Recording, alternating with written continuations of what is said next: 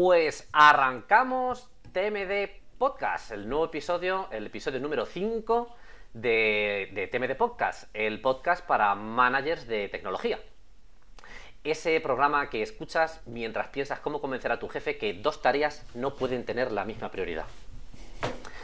Bien, eh, estamos a los mandos eh, a los mandos del podcast los sospechosos habituales, eh, nuestros compañeros de siempre, en representación del producto digital y la gente que se carga mucho el café, Paco Crespo. ¿Qué tal, Paco? Ya, ya viene, el café viene de serie conmigo. Ya es, lo, que me hace el café es rebajarme las revoluciones. Sí, sí. De niño te caíste en la marmita del Red Bull. En la marmita del Red Bull, ahí estamos.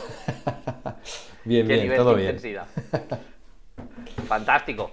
Y por supuesto, no puede faltar eh, nuestro eh, compañero Eduardo Méndez en representación de la informática corporate y la gente que hizo la Mili con Lanza. ¿Qué tal, Eduardo? Sí, muchas gracias, Pablo. Hoy me han dejado salir del Museo Arqueológico como exposición itinerante, así que aquí me tenéis. Estupendo. Eh, disfrutaremos de, tu compañía, tus comentarios y tus aceradas críticas.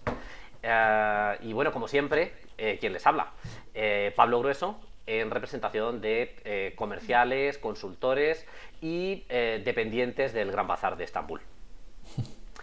Eh, pues ya estamos eh, presentados, ya estamos en marcha. Hoy tenemos un, episodio muy interesante donde nos acompaña, siempre tenemos eh, invitados de relumbrón y hoy no bajamos el nivel. nos acompaña Carolina Bubart. bienvenida, Carolina. Un placer, un placer, Pablo, muchas gracias. Nada, a ti por, por aceptar nuestra invitación. Sabemos que eres eh, una persona importante con una agenda muy complicada, así que vamos a estrujarte y sacarte toda la información que tengas a bien darnos en tiempo récord. ya sabéis que en el TMD nadie da, nadie da más por menos. Eh, bueno, vamos a presentar a, Carolina. Eh, una breve biografía muy rápida en aquello que tiene que ver con su carrera profesional y cómo ha llegado al, lugar donde, donde está hoy. Eh, resumiéndolo mucho, eh, Carolina es eh, ingeniero de, Teleco, ella es Teleco, quería ser médico, pero terminó en Teleco. luego si eso nos lo cuentas, pero que ya, quería ser médico y terminó siendo ingeniero de Teleco en la Universidad de Vigo. ha tenido una, una carrera de lo más interesante, ahora profundizaremos en, ello, en la informática corporate, en, grandes empresas, en entorno corporativo. En concreto, 25 años en, Telefónica, eh, ha tenido una carrera eh, de 25 años en, áreas informáticas en áreas, eh, y en áreas de responsabilidad en, Telefónica. Creo que eso ya te convalidan por una Spartan o una, una, Titan, una Titan Race. 25 años hay que tener mucha resistencia en un entorno así. Eh, y eh, actualmente eh, eres responsable de, tecnología y operaciones en Banco Santander, Portugal. ¿Voy bien hasta ahí, Carolina? Vas bien, vas bien. Bien, el trabajo previo se, tiene que notar. aparte, yo tengo que decir que yo conozco a, Carolina en, en otra faceta, que es la de vicepresidenta de la BAC. Eh, la BAC es la, Business Agility eh, Corporation, una asociación de empresas que promueve la agilidad en, el entorno de, grandes empresas. Y tengo que decir también que eh, Carolina es una persona muy generosa, porque no sé si lo recordará, pero yo hace, hace ya muchos años, unos cuantos, estaba organizando un evento sobre temas de, Big Data y, llamé a Carolina. Carolina no me conocía de nada. Yo contacté a Carolina a través de algún amigo, algún conocido y demás. Y eh, le propuse venir a dar una charla a Tecnofor eh, sobre temas de Big Data. Eh, buscó un hueco en su agenda, no puso ninguna pega y, tuvo a bien venir a, dar una charla estupenda. En, el equipo aún se, siguen acordando de, la charla de, de Big Data de Carolina. Eh, nos compartió muchísima información de manera muy muy generosa. Eh, creo que es algo que también define a, Carolina como, profesional. Bien, eh, presentación hecha. vayamos con, la temática y vayamos con, las preguntas con las preguntas que queríamos trasladarte, Carolina. decíamos que te has pasado 25 años en Telefónica estoy seguro que, es, que conocías la casa, pero con los ojos cerrados. O sea, eh, todo lo bueno, todas las miserias. Eh, un entorno que tenías dominado. Y llegas en tu primer día a Santander, Portugal. ¿Cómo vives ese cambio? ¿Qué haces el, primer día, el, primer mes? ¿Qué es diferente cuando trabajas, eh, cuando haces un cambio de esta naturaleza después de tanto tiempo? Sí, pues en realidad em, para mí fue un cambio dentro de lo que cabe fácil, porque hay que decir que los portugueses son personas muy, muy, muy amables, son personas estupendas que, te ayudan mucho y te hacen la vida muy fácil. Entonces ellos, em, claro, entendiendo un poco el, contexto ¿no? y, pues, la dificultad ¿no? que, que, yo podía tener en este, en este paso, me ayudaron muchísimo. Entonces, dentro de lo que cabe, fue un cambio muy fácil. Eh, fíjate que yo cambié de, de, cambié de sector, cambié de país, cambié de idioma, ¿no? Yo no sabía portugués, por ejemplo. Y, bueno, pues para mí ha sido un camino de aprendizaje, ¿no? Todo este año y pico que llevo en, en el banco, un camino de aprendizaje todos los días. Y, tengo que decir que estoy encantada por lo fácil que me lo han puesto los compañeros. Son estupendos, son excelentes y estoy encantada. Fantástico. Eh, una cosa, Carolina. Eh, sabemos que tú eres una jefaza. Y, porque has tenido una, trayectoria realmente a lo largo del tiempo, pero meteórica, has llegado muy alto, eh, y eres una jefaza. Y todos tenemos curiosidad por saber cómo es el día a día de una jefaza. O sea, tú llegas por la mañana y haces qué. Hombre, no sé si soy jefaza, ¿no? Yo intento hacer. Yo creo que un poco todos en nuestro rol, ¿no? Intentamos hacer lo mejor, lo mejor cada día, ¿no? Pues, eh, ¿cómo es mi día? ¿No? Es la pregunta. Sí. Bueno, pues eh, suelo tener una agenda bastante ajustada, como por otra parte eh, la gran mayoría de, los compañeros, ¿no? Y trato de organizarme el tiempo lo mejor posible. trato de dedicar pues tiempo a un poco a mantener el equilibrio a las reuniones, un poco de día a día, de trabajo, comités, órganos de gobierno, ¿no? Que, tenemos en, en la compañía, ¿no? Un poco con dedicar también tiempo, tiempo de calidad a, pensar, a, bueno, a pensar un poco en el medio largo plazo, en lo que debemos estar haciendo hoy para construir ese futuro, ¿no? Y tratar un poco de, encontrar siempre ese equilibrio, ¿no?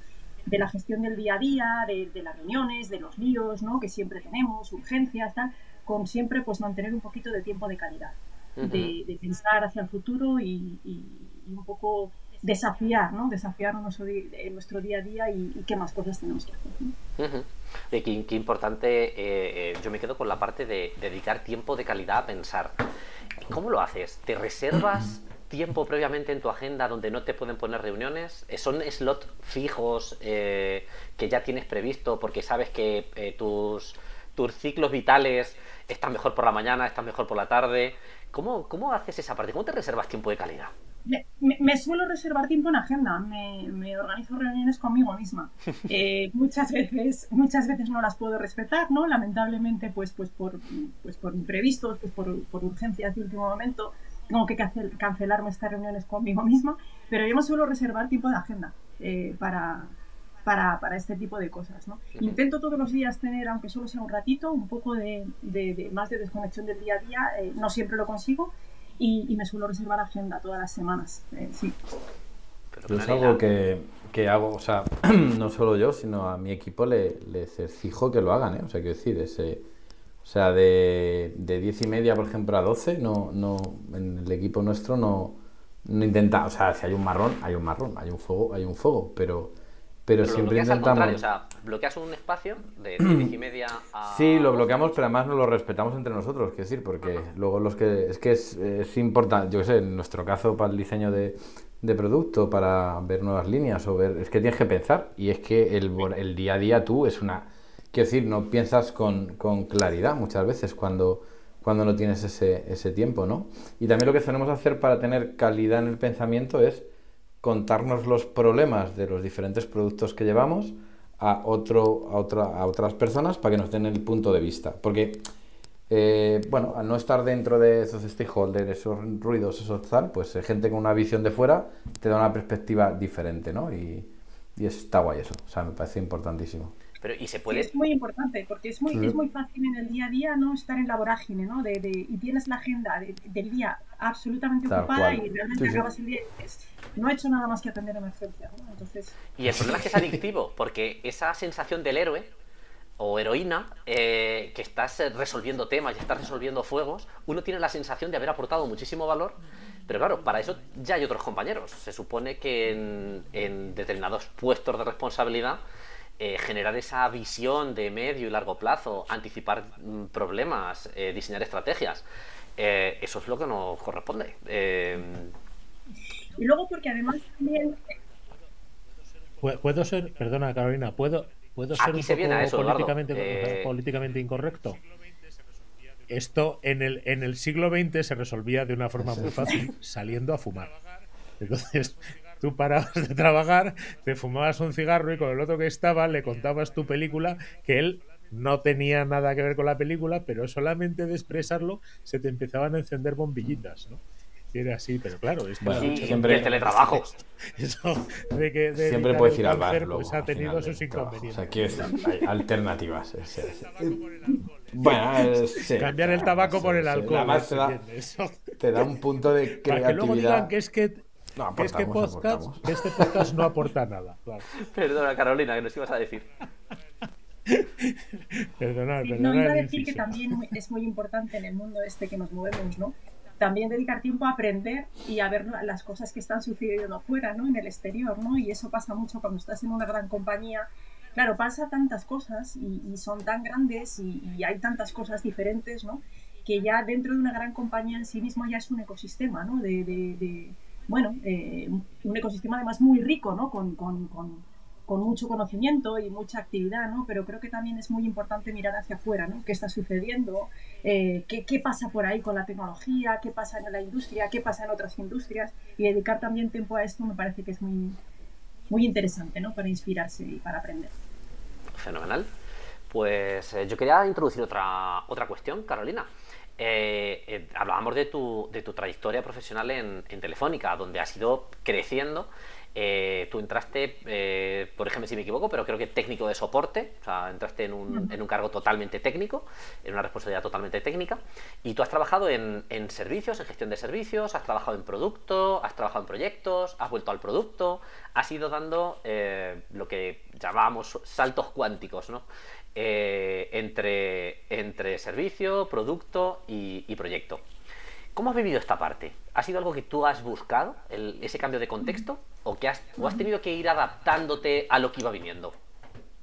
Un poco de todo. Eh, yo creo que al final eh, en la vida las cosas son muchas veces así, ¿no? A veces pues tiene que, que encontrarse el, el que, el que surja una oportunidad con que, con que estés preparado para esa oportunidad o con que incluso pues, proactivamente puedas buscarla. Entonces, pues un poco de todo, diría yo, ¿no? Ha habido en eh, esta combinación. Y es verdad que he tratado de, de moverme relativamente bastante porque, bueno, creo que, que en una gran compañía, como, como es el caso de Telefónica, tienes esa oportunidad creo que es una, una oportunidad excelente eh, para la persona, para enriquecerse profesionalmente, aprender cosas y también para la empresa, ¿no? Porque para aportar un poco otro punto de vista, un punto de frescura sobre algo, eh, sobre una actividad totalmente nueva. Entonces yo soy absolutamente partidaria de las rotaciones, siempre con sentido común y de una forma estructurada y ordenada, de las rotaciones eh, dentro, de la, dentro de la empresa. Creo que es muy, muy positivo y muy enriquecedor.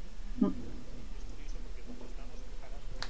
Sí, es curioso porque cuando estábamos preparando este episodio, eh, surgió la conversación entre Pablo y Paco eh, sobre que en las pequeñas empresas. El mundo startupero, exactamente lo hemos llamado mundo startupero. Hay mucha rotación de personal. en el mundo startupero hay mucha rotación de personal. Entiendo pues que habrá también pues, pues mucho que se, que se eh, reclamará a muchos de un lado para otro. Y comentaban que en la gran empresa eso no pasa, pero yo fíjate de lo que hemos ido conociendo a lo largo de, nuestra carrera en Telefónica, que hemos sido muy paralelos, ¿no? y acabaste siendo mi jefa, eh, con, gran orgullo por mi parte. Eh, pero, pero hemos ido cambiando los dos mucho en diferentes departamentos de Telefónica y yo en contacto con otras empresas también de, eh, importantes en España, a mí me da la impresión de que eso no lo tienen, por lo menos no tanto como, como había en Telefónica. Y yo creo que en Telefónica es una cosa que no se es consciente tanto, tanto del enorme valor que tiene el permitir que las personas puedan saltar de un departamento técnico a uno de negocio, como hiciste tú en un momento, o pasar del soporte a la ingeniería, luego al desarrollo, a la arquitectura. Es una, es una cosa. Y yo creo, ¿tú cómo crees que eso, o sea, bueno, ya has dicho que lo valoras positivamente, ¿no? Pero, pero el, el, ¿tú crees que eso en realidad ayuda a la organización, aparte de a la persona, ¿no? Pero a la organización a, mejorar y adaptarse al Además, eh, lo que está estudiado es que es más o menos en torno a los cuatro años es el tiempo para que, digamos, donde una persona es, productiva y, digamos, entre comillas, es rentable, ¿no? Un cambio de posición, ¿no? Es decir, si es menos de cuatro años, parece que, bueno, eh, bueno pues puede quedarse un poco, no, no, no es tan, entre comillas, rentable y si es más de cuatro años, pues ya eh, excede, ¿no? La rentabilidad. Entonces, por eso digo que siempre dentro de unos límites y de una forma estructurada es, vamos, radicalmente, estoy radicalmente a favor de, ese tipo de movimientos a cualquier nivel. Yo creo que de verdad para la persona es, es, es, estupendo la oportunidad de aprender, de contribuir, un poco la motivación, ¿no? de, el sentimiento de, construir allá donde vas, ¿no? y, un poco pues eh, eh, aportar tu creatividad, aportar tu, pues eso, lo que tú puedas contribuir y para, y para la empresa, para la organización, es que es riqueza, es riqueza, es diversidad y es riqueza de puntos de vista. Eh, sí, yo soy totalmente partidaria y, y coincido totalmente que las empresas, las grandes empresas que tienen un poco este modelo de rotaciones bien construido y bien en su ADN, pues tienen un performance mejor y, seguramente una, motivación mucho mayor de sus empleados. Sí, sí.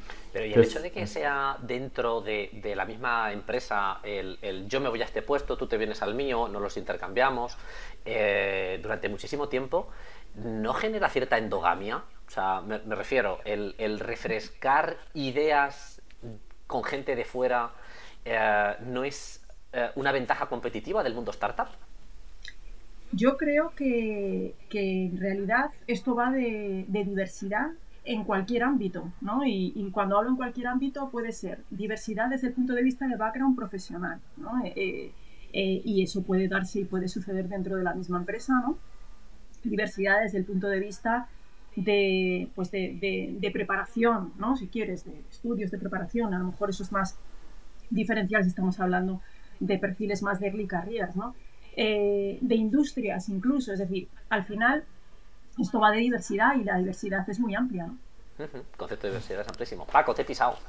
No, yo iba a decir que a mí me parece brutal lo de, lo de o sea, yo no he tenido la, experiencia de cambiar de, posiciones en una empresa, pero sí que he tenido muchos cambios de, empresas y, evidentemente muchas startups en las que he estado, he hecho crecer y luego apartado para ir a otra a hacer lo mismo y el y, el, y la, la joder, el, lo que ganas tú, o sea, quiero decir, o sea, la gente que tiene varias, es que es la leche, o sea, quiero decir, el, el tener varios puntos de vista de, de, cómo se hacen las cosas estructuralmente, metodológicamente, la, eh, culturalmente, o sea, me, me, parece que el, el tener ese, ese bagaje es, es, joder, es, la leche. O sea, yo ahora cuando veo currículum y veo una persona que se ha pasado 20 años en un sitio, me, me, me cuesta. O sea, no quiero decir mandando una indirecta a Carolina. No, eh, no, no. Te está quedando reguleras. ojo, no, no lo digo por eso. O sea, lo que quiero decir. No, joder, ya. O sea, ya, o sea, quiero decir. o sea, no es lo mismo haber estado cambiando de, de, posiciones en el mismo sitio, pero digo que me, que me cuesta, digo, en el, en el hecho de que, joder, hay, mucha gente que ha estado 20 años haciendo lo mismo en una misma empresa. O sea, no es el caso de Carolina. O sea, quiero decir, es. Eh, es claro. Es, es, claro, es, yo creo que es ahí donde está la clave, porque, o sea, si miras eh, la historia de Carolina, claro, si me la historia de Carolina, probablemente cuando está en Telefónica ha tenido siempre el mismo que firmaba la nómina. Pero ella no está. Ocho empresas, claro, claro. Es que eso. con, con, empresas diferentes. con estructuras diferentes, con metodologías diferentes y con profesionales diferentes, ¿no? Es... Claro. Que yo creo que a lo mejor, y, e, hilando con lo que decía Pablo, no aporta tanta frescura a lo mejor el traerte una persona de otro departamento, aunque sí que la aporta, ¿eh? O aporta otra visión, aporta otra mentalidad eh, porque la aportas de muy lejos, aunque sea dentro de la misma empresa.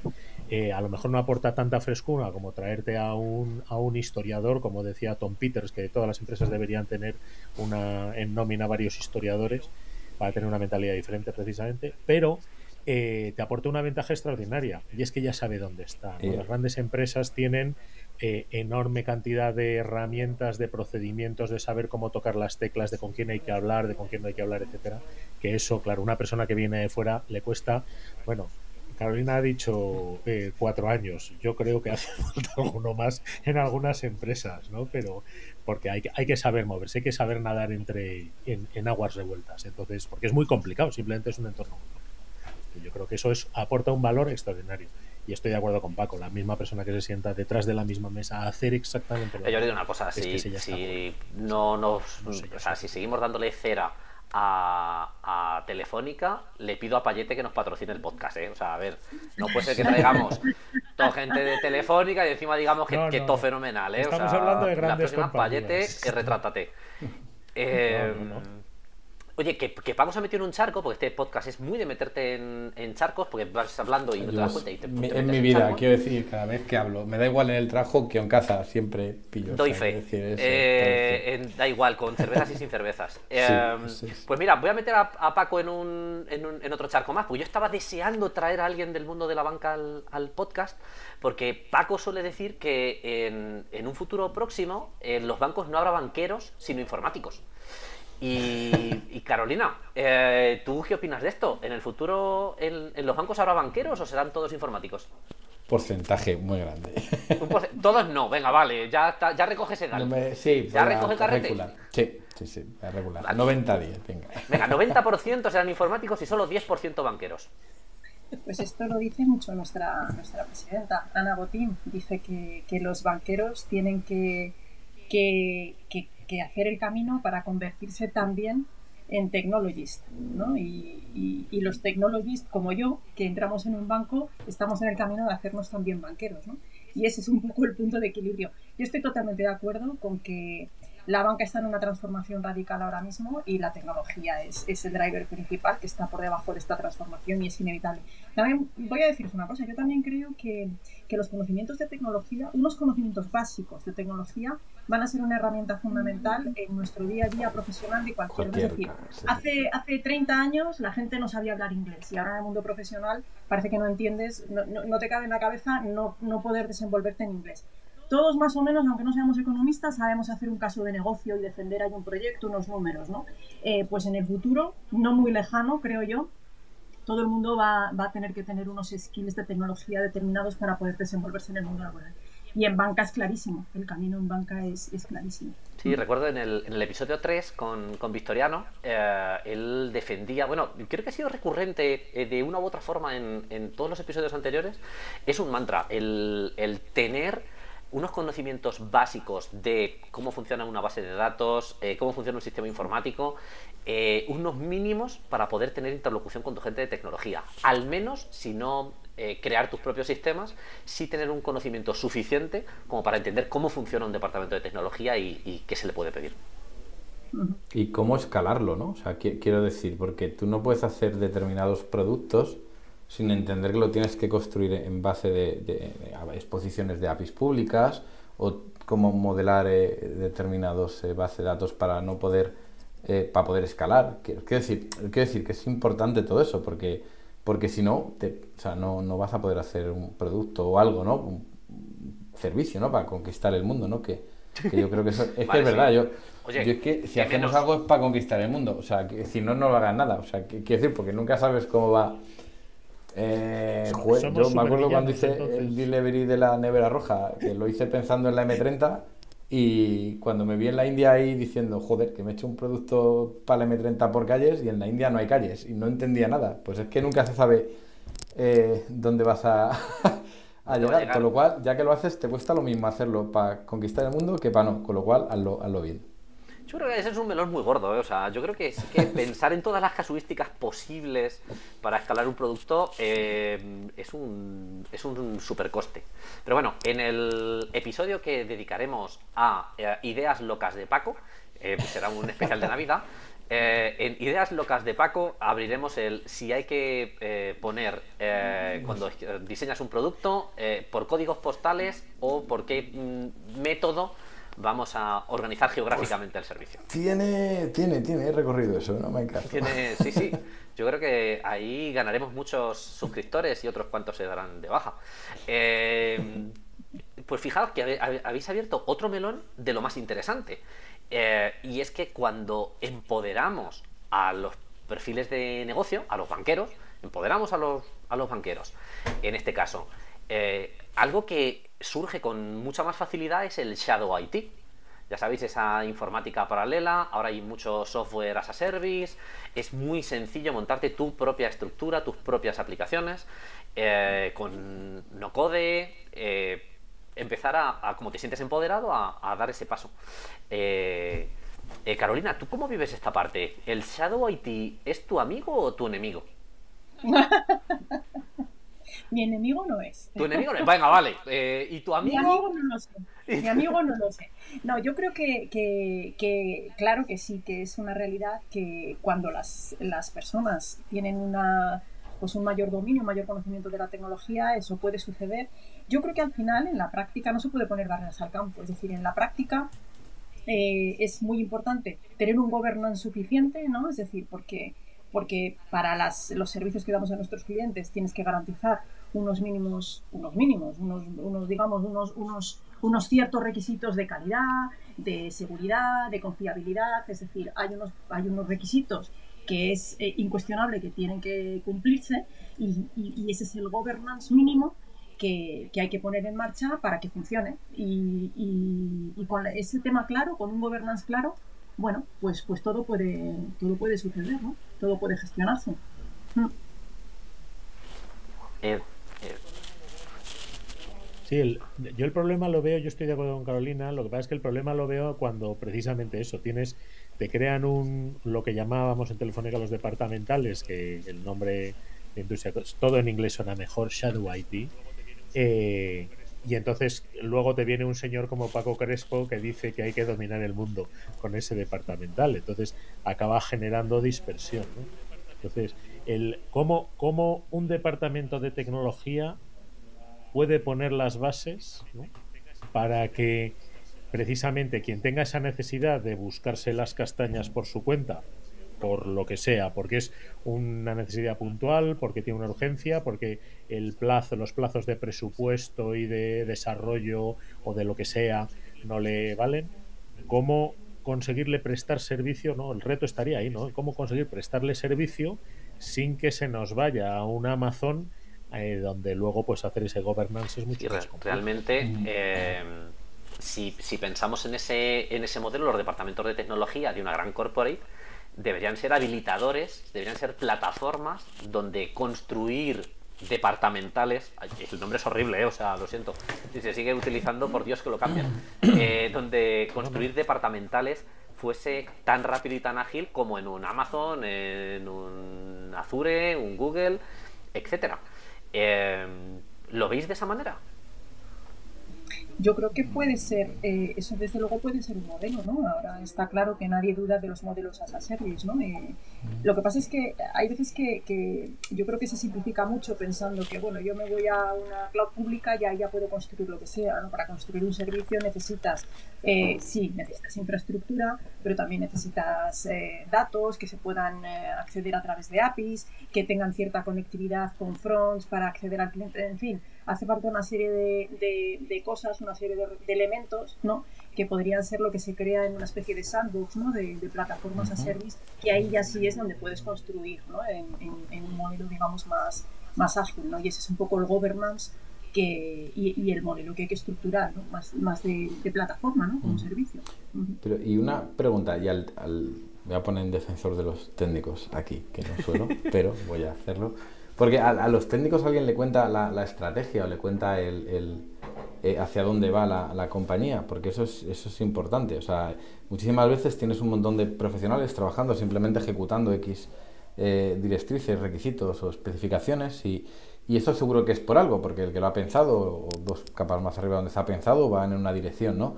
Y esa dirección no, no llega, o no suele llegar a, los, equipos técnicos, ¿no? Entonces, eh, igual que hacemos a los técnicos banqueros, a los banqueros técnicos, es, es, una cosa de ida y vuelta, ¿no? Hay que, hay que comunicar mejor hacia dónde se va, tener una estrategia clara y unas líneas de comunicaciones correctas, que a veces fallan y eso hace que, que se desarrolle tecnología sin tener en cuenta el, el negocio y entonces pasa pues lo que, lo que ocurre, ¿no?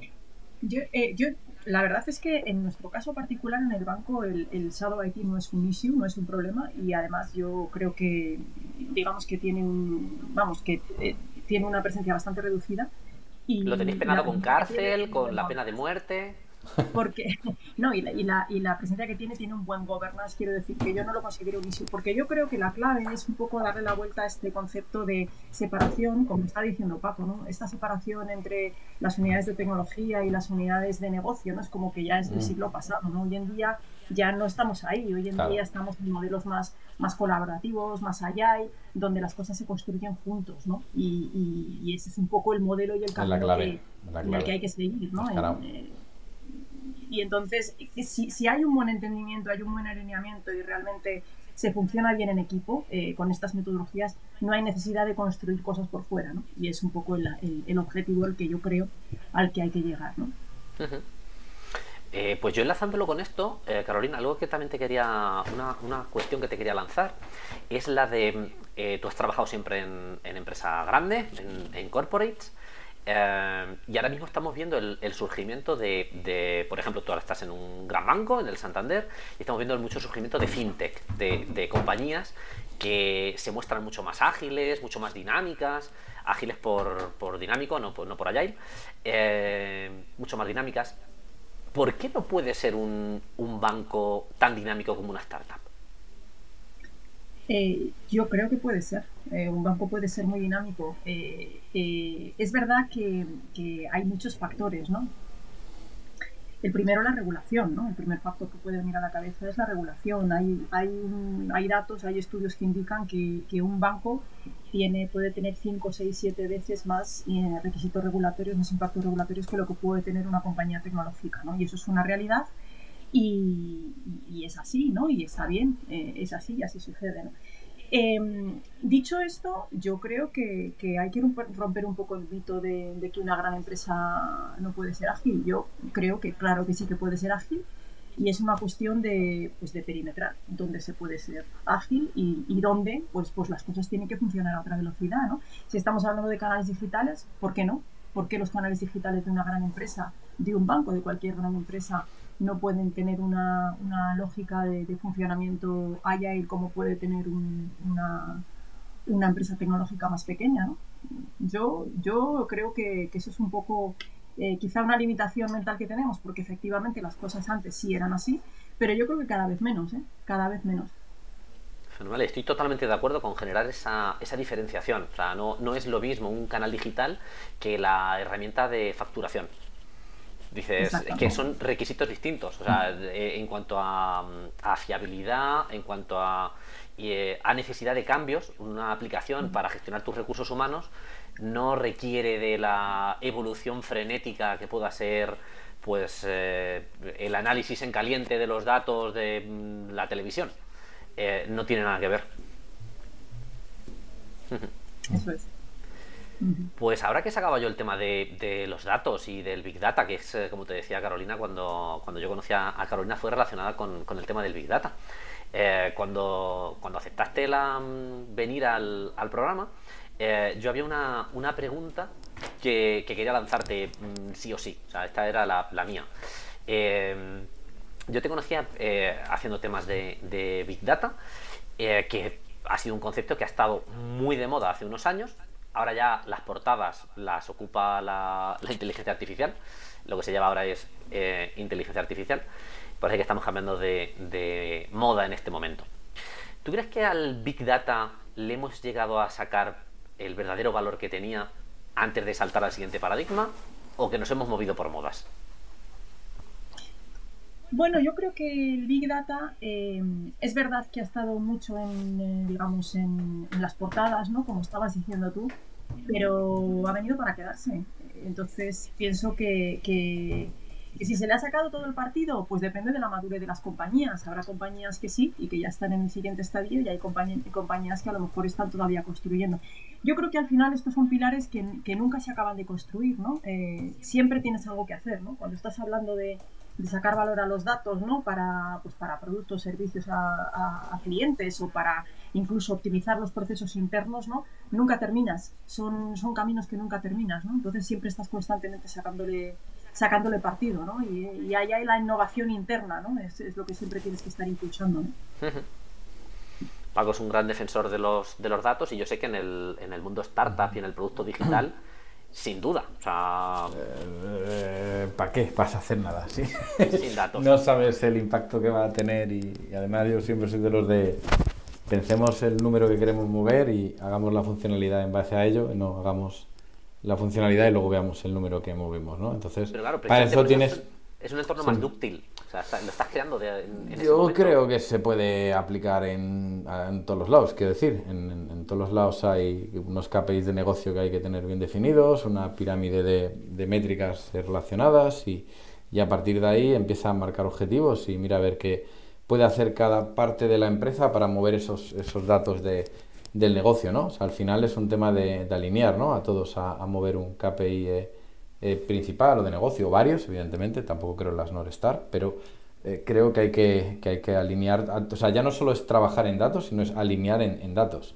O sea, es que creo que está toda la, la, la, clave ahí. O sea, entonces, el perder tiempo en, trabajar el producto para sacar datos o la tecnología para sacar datos, que me parece que no, o sea, me parece que es ganar tiempo es verdad que puedes tener un parón inicial, pero en el momento que tengas una buena base de, KPIs y unos buenos eh, dashboards de, de, KPIs de producto, que los veo un poco diferentes, ¿no? que te digan qué palanca mover para activar esos KPIs de, negocio, va a ir todo muy, muy rodado.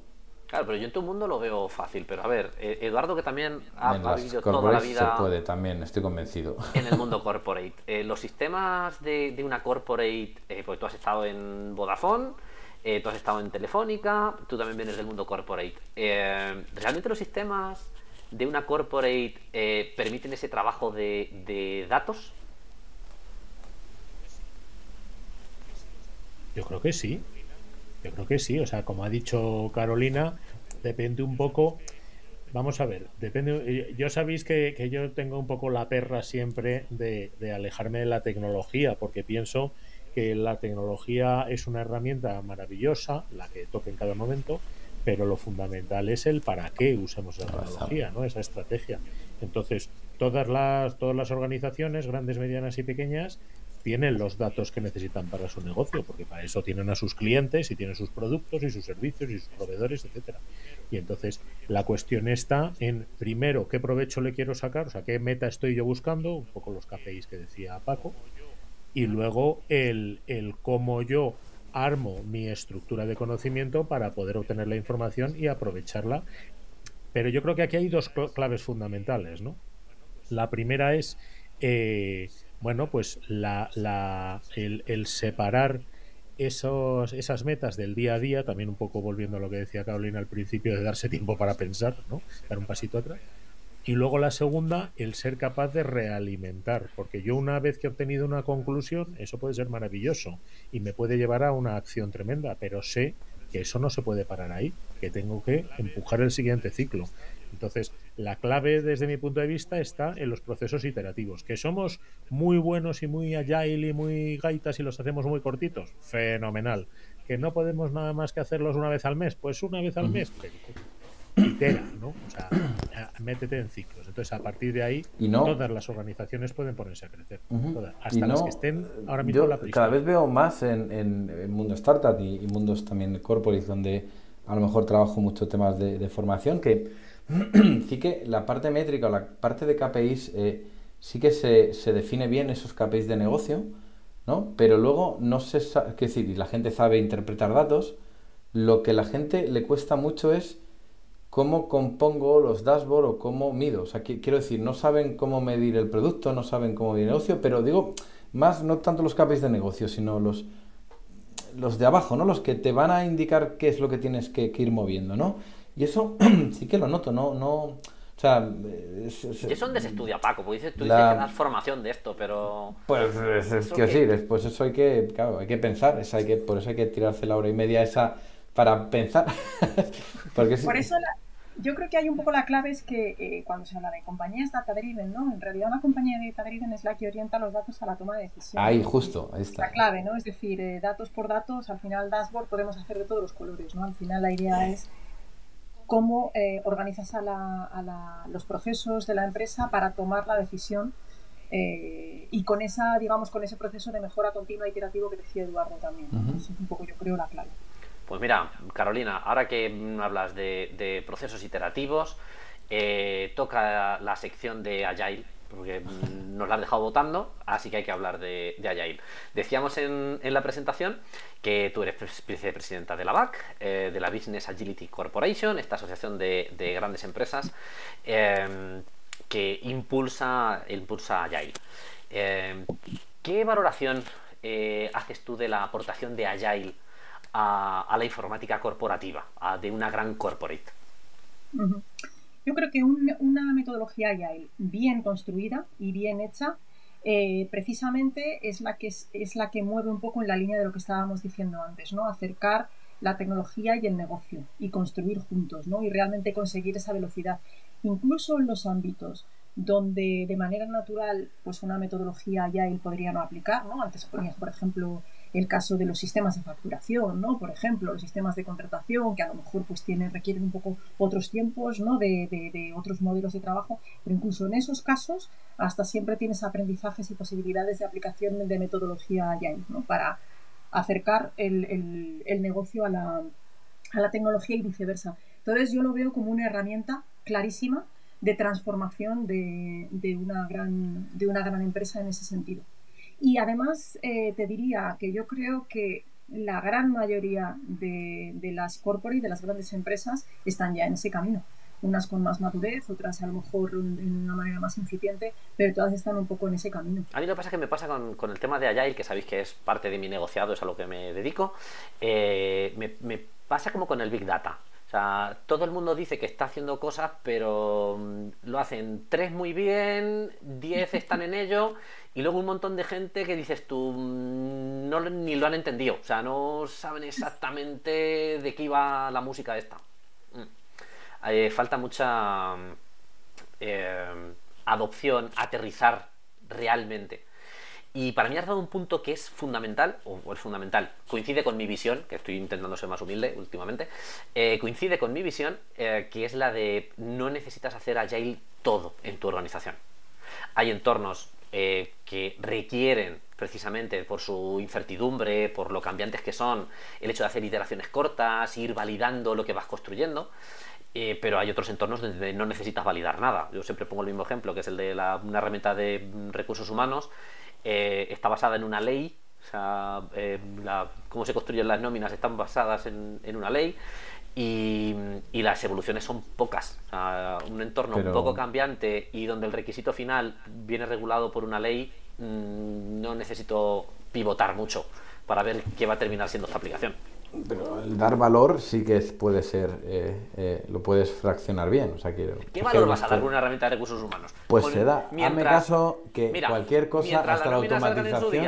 Y no lleve errores. Hasta la automatización de un algoritmo se puede, o la integración de un API se puede hacer, ya no digo en Agile, pero sí en un modelo Lean de pensamiento. En, en, partir la entrega de valor más rápida, el, el poder llegar a unos objetivos a la hora de, de ir. Eso se puede trabajar. O sea, una cosa eh, es, ese pensamiento lean, ese hacer el, producto mínimo viable. igual, igual no hay que hacer squat, sí, igual no hay que poner a la gente a trabajar en sprints. Ahí te lo puedo llegar a, comprar. Lo que sí que hay que hacer es entender entender el producto para, o sea, al final, cuando tú haces una composición de, o sea, tienes que trabajar varias cosas. Una cosa está la conceptualización del diseño del producto, que es cómo defino, ¿no? Cómo llego, eh, cómo itero, cómo defino el mover esos KPIs o solucionar o construir algo, ¿no? está la parte estructural, ¿no? Roles, funciones que te pueden dotar de, de pues, eh, autosuficiencia en los equipos, te pueden dotar de una eh, independencia para trabajar, ¿no? Y te dan esa tal. Y luego la parte metodológica o de procesos, me refiero más a la parte de OKRs o definición de roadmap, de que te alinean o te priorizan, ¿no? Hay como varias, tres, tres patas, ¿no? Entonces, el, el o sea, Scrum, por ejemplo, el Agile, ¿no? Puede entrar en determinadas, pero en, definiendo de formas muy diferentes, a la metodología como un medio para un fin, no como el fin. Si eso lo haces bien, eh, te puedes aplicarlo en todos los lados, creo. El problema es como vayas con una forma de trabajar rígida en sprint, ta, ta, ta, ta. Ahí sí que no encaja. Pero si tú vas eh, creando esa metodología para, para conseguir el fin, que debe ser la entrega de valor con menos coste eh, y, menos tiempo, creo que puede, eh, aplicado a todo y en cualquier tipo de empresa. No sé, es que igual es de comer hoy y estoy radical hoy, pero yo pienso que sí. vienes con el subido, ¿eh? Tú antes no eras así, ¿eh? Es que llevo toda la mañana discutiendo, tío, entonces eh, como... ya llegaba, ya que me habéis pillado después de...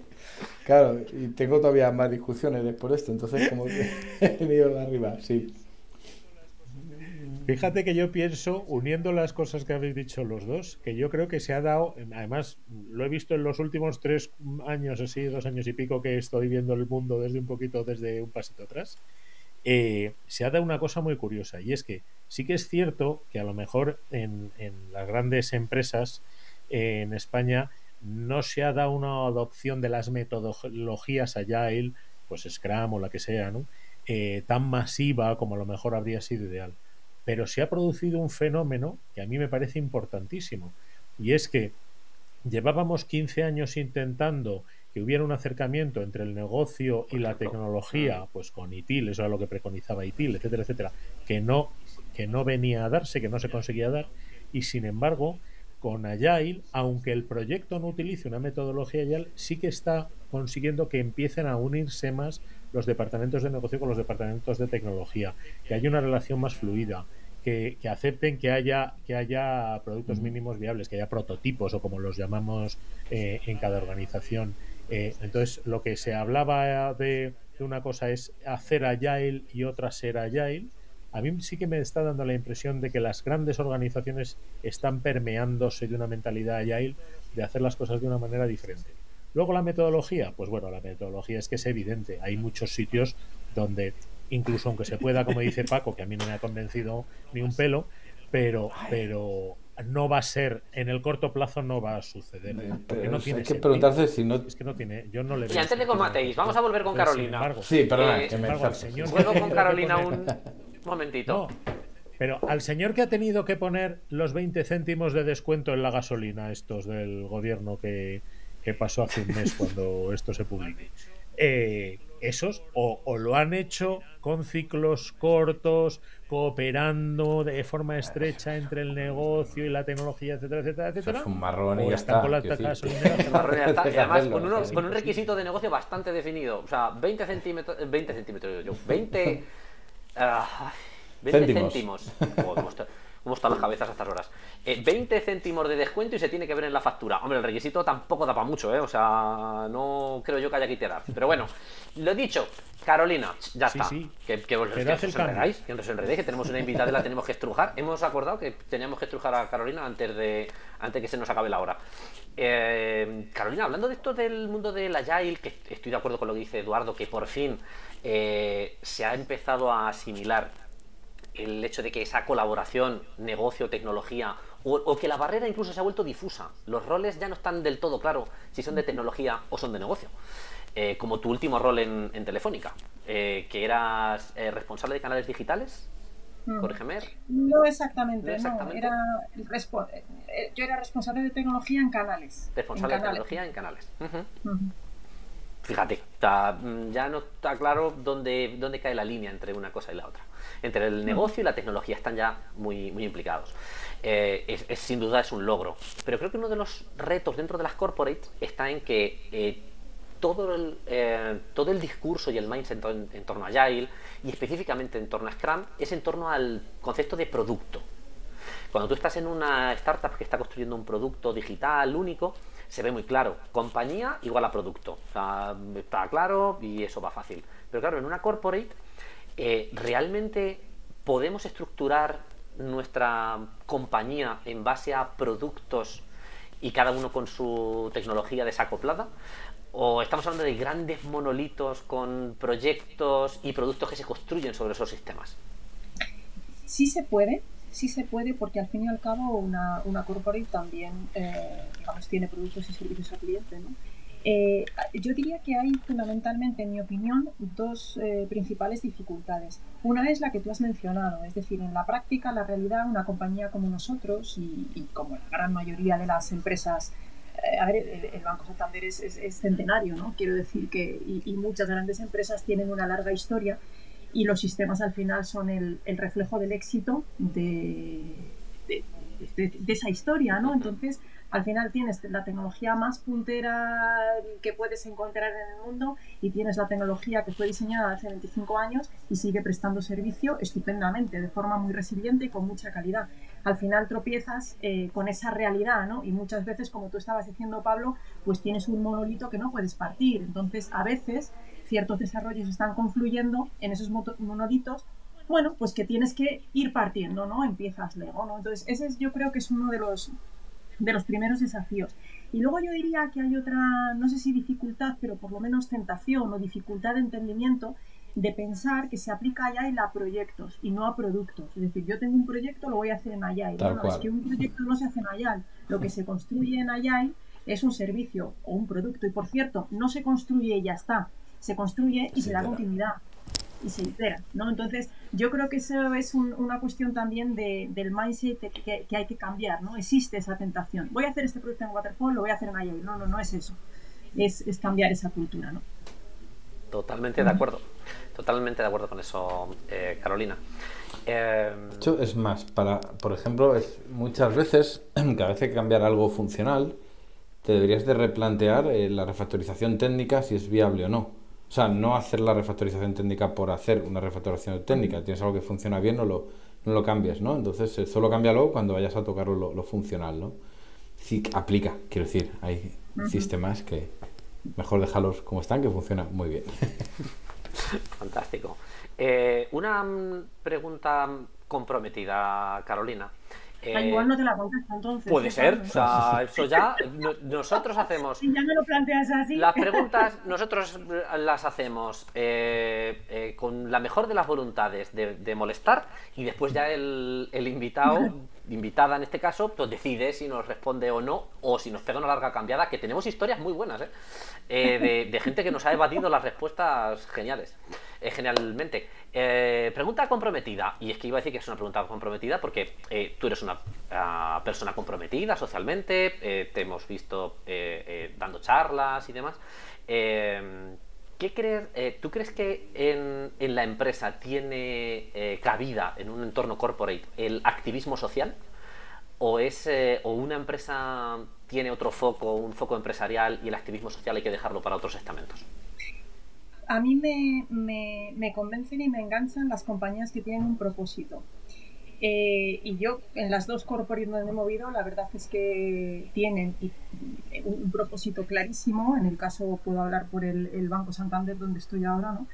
Eh, ayudar a las personas y a las empresas a prosperar. ¿no? Entonces, eh, si lo piensas, en un momento como el que estamos ahora mismo, es que no hay momento mejor para ayudar a las empresas y a las personas a prosperar y el rol que puede contribuir en este, en este caso el Banco Santander para la transición ecológica, la transición energética, la transición de la sociedad, como facilitador para todas esas transformaciones que tenemos que hacer. ¿no? A mí particularmente me mueve en las empresas que tienen un, propósito para construir una sociedad mejor. Y yo soy, estoy firmemente convencida de que, de que es posible y, y, es parte de la responsabilidad y de la misión y del propósito de las grandes empresas. Carolina for President. O sea, eh, ¿qué, bien te manejas en estas circunstancias. Eh, bien. Eh, Ana Patricia, aquí hay cantera. bien, más, más preguntas, pues ya estamos acelerando, estamos llegando al final y aquí ya viene el, cierre. estamos construyendo, Carolina, como seguro sabes, porque eres fiel oyente de este programa, o no, eh, pero si lo fuese, sabrías que estamos construyendo el, mapa salarial de eh, los puestos tecnológicos en, España. Entonces, tenemos mucho interés en saber cuánto gana una Head of eh, Technology and Operations, más o menos, en horquilla. Pues mira, en horquilla lo que gana es la satisfacción de estar constantemente aprendiendo y aplicando la tecnología precisamente para construir ese propósito. No, yo creo que en realidad en el mundo de la tecnología esa es la, principal, para mí, motivación y la principal recompensa, ¿no? Esa capacidad de estar constantemente innovando, aprendiendo y aplicando y ver resultados tangibles, ¿no? Sí, realmente eres una artista evadiendo las preguntas. No, o sea, insisto, aquí hay madera. Aquí hay madera. Carolina for President. Eh, no es la peor respuesta que nos han dado, también te diré. Eh, y, las voy a poner hasta, hasta en, positivo, o sea, en, decir, oye, es el tipo de respuesta ah, que da alguien que no se preocupa por el dinero. Posiblemente ya hayas ganado mucho, así que ya no tienes que preocuparte más que por eh, generar impacto en la sociedad eh, gracias al, trabajo que desempeñas en, Banco Santander. Pues eh, Carolina, última pregunta. Eh, ahora que has experimentado el programa, que has estado aquí un, ratito con nosotros, charlando sobre el mundo de la tecnología, eh, ¿a quién crees que deberíamos invitar para un próximo episodio? Pues creo que, hay grandísimas personas que podríais invitar. Yo te diría que me lo he pasado muy bien, Gracias. Eh, me encantaría que, que, siguierais trayendo muchas personas a este programa y te diría que sobre todo eh, traigáis eh, mujeres. Yo sé que sois un, sois un equipo motivado también por la diversidad y en este mundillo de la tecnología donde realmente pues el género femenino todavía digamos tiene recorrido al frente pues os diría que vosotros tenéis ahí una, una capacidad de impacto y una responsabilidad para para cambiar las cosas ¿no? y para que realmente haya cada vez más mujeres visibles en este mundillo. Sabes que eh, yo te decía que eres una mujer comprometida, me refería exactamente a este, a este tipo de, comentarios. Eh, realmente es, es, un hecho incontestable, yo creo que contra los datos no se puede ir. Eh, bueno, incluso se puede ir, ya discutimos con Victoriano esto un día, pero eh, se puede encontrar los datos, pero es muy complicado. Eh, hay una infrarrepresentación femenina en nuestro sector eh, tecnológico clarísima, clarísima. Podríamos entrar a, sus causas, podríamos entrar a, cómo se soluciona, pero lo que es un hecho es que hay una infrarrepresentación femenina, sin lugar a dudas. Recomendanos una, una mujer que te parezca que tenemos que invitar. Hay muchas. Bueno, hay una persona que, creo que, además es muy activa en... Eh, no sé si conocéis, me imagino, Laura Lacarra, ¿no? Que trabaja también en Telefónica, y creo que podría, que podría tener una, muy buena contribución en una, entrevista como esta. Sí, sí, y además es políticamente incorrecta, o sea, ella se moja, le va mucho al, tono del, podcast. Eh, eh, Laura, oficialmente estás invitada desde, desde aquí a acompañarnos en, en, una, en una próxima edición del, del tema de podcast. Fenomenal. Eh, Paco, Eduardo, em, cierre. ¿Qué, tenemos que hacer de cierre con, Carolina?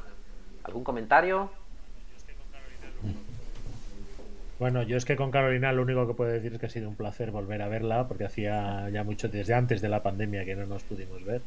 Y bueno, espero que nos podamos ver eh, en carne mortal pronto, aunque su agenda eh, está un poquito apretada, pero bueno, ella sabe que tenemos un tema pendiente con la gente de la BAC y, espero, que podamos dentro de poco. Fantástico, pues eh, Carolina, nada más. Eh, muchísimas gracias por sacar un, huequito de tu apretadísima agenda y estar con, nosotros en este, en este episodio, en este quinto episodio del, del de Podcast. Un placer, muchas gracias.